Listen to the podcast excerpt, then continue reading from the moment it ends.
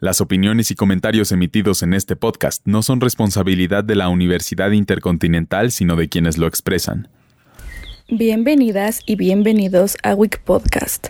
Mi nombre es Paula Ruiz y en este capítulo hablaremos sobre Michael Collins, astronauta del Apolo 11 y el último lanzamiento de la NASA. El astronauta Michael Collins falleció el 28 de abril del 2021 como consecuencia de un cáncer a los 90 años de edad.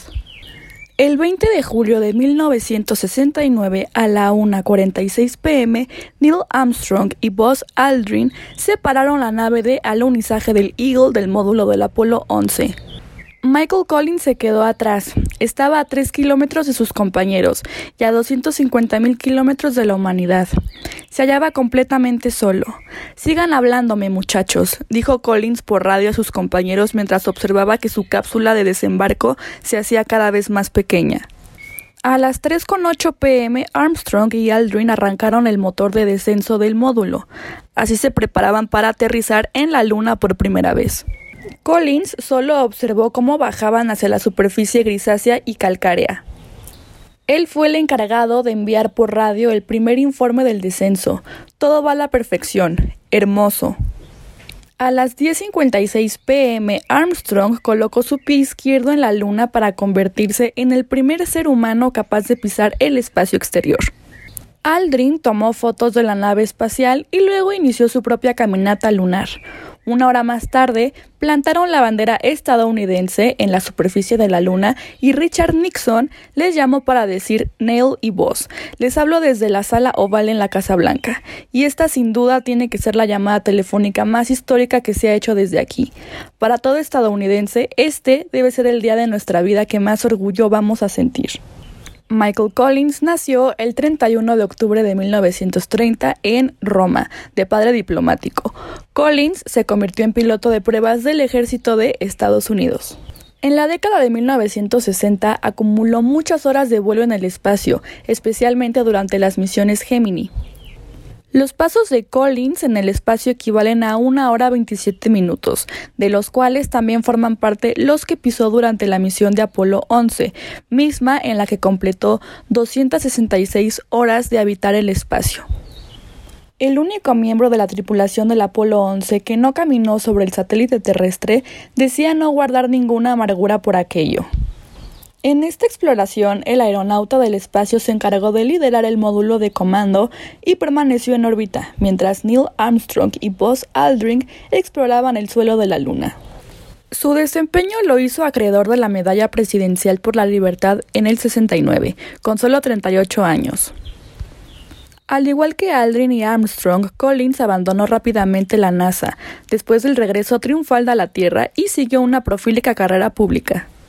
Fue nombrado subsecretario de Estado para Asuntos Públicos por el presidente Richard Nixon.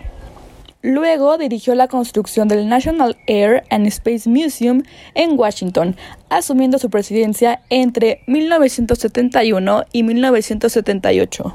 Posteriormente se convirtió en consultor y escribió libros relacionados con la aventura espacial. La NASA y Buzz Aldrin lamentaron la muerte de Michael Collins. La Agencia Espacial Estadounidense NASA lamentó la muerte del astronauta a través de un comunicado firmado por Steve Jurczyk, administrador de la agencia. Hoy la nación perdió a un verdadero pionero y representante vitalicio de la exploración.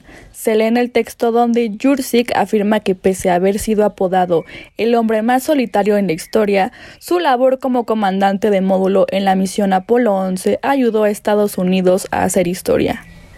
El administrador de la NASA recordó una frase que solía decir Collins, la exploración no es una opción, realmente es imperativa, y destacó su rol como inspiración para futuras generaciones de científicos, ingenieros, pilotos y astronautas.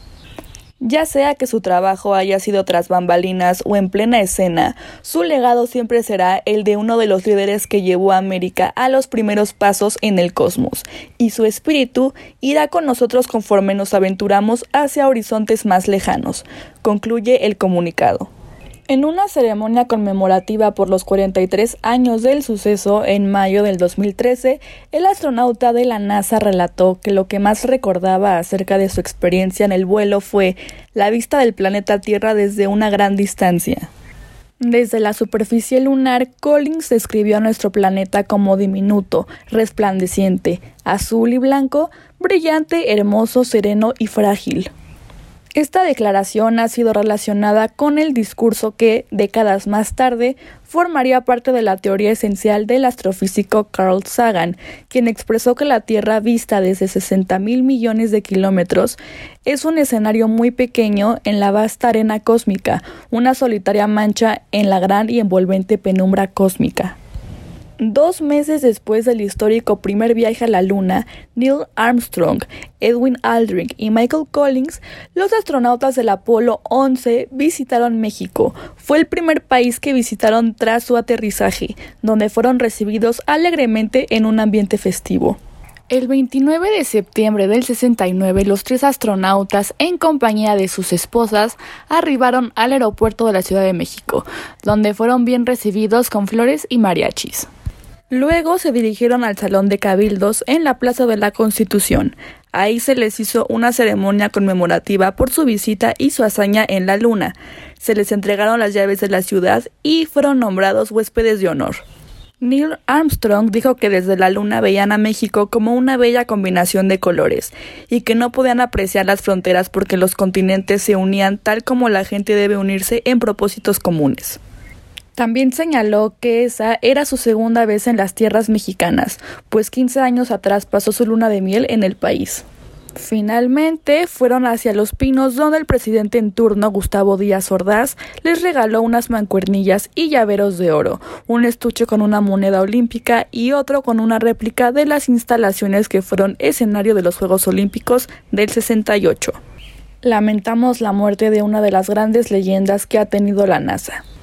Por otro lado, la NASA y la compañía SpaceX lanzaron el viernes 23 de abril del 2021 con éxito desde Cabo Cañaveral, Estados Unidos, la segunda misión comercial tripulada a la Estación Espacial Internacional, con cuatro astronautas de Estados Unidos, Francia y Japón que relevarán a la primera enviada en noviembre pasado.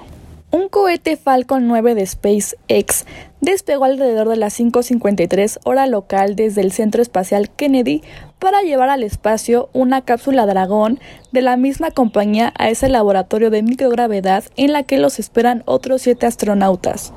A bordo viajan los astronautas estadounidenses de la NASA, Shane Kimbrough y Megan MacArthur, así como el japonés Akihiko Hoshide de la Agencia Espacial JAXA y el francés Thomas Pesquet de la Agencia Espacial Europea. Se trata del primer europeo que viaja en esta cápsula y es también la primera vez en más de 20 años que un equipo de la NASA, la ESA y JAXA vuelan juntos. El propulsor del cohete visiblemente sucio, pues ya se había usado en noviembre pasado para el lanzamiento del SpaceX Crew One a la EEI aterrizó unos nueve minutos y medio después en la plataforma marítima en el Océano Atlántico tras desprenderse de la segunda etapa de cohete Falcon 9. Tanto el propulsor como la cápsula Dragón utilizada hoy ya habían sido utilizadas en sendas misiones a la ISS. Esta reutilización para abaratar los costes es clave de la alianza de compañía de Elon Musk y la NASA para multiplicar los vuelos a la ISS, para avanzar en experimentos científicos y en las futuras misiones a la Luna y Marte. Minutos después del aterrizaje del propulsor, la cápsula Dragón se separó de la segunda etapa y está ya viajando por su propia cuenta, informó la NASA en su transmisión del despegue que comenzó desde cuatro horas antes del lanzamiento precisó que la nave está volando a unas 17.000 millas por hora, unos 27.000 kilómetros. Y bueno amigos, esto ha llegado a su fin. Muchas gracias por acompañarnos. Los invitamos a escucharnos la próxima semana. Les recordamos que esto es un proyecto institucional de la Universidad Intercontinental por parte de la licenciatura en Comunicación Digital. Hasta luego.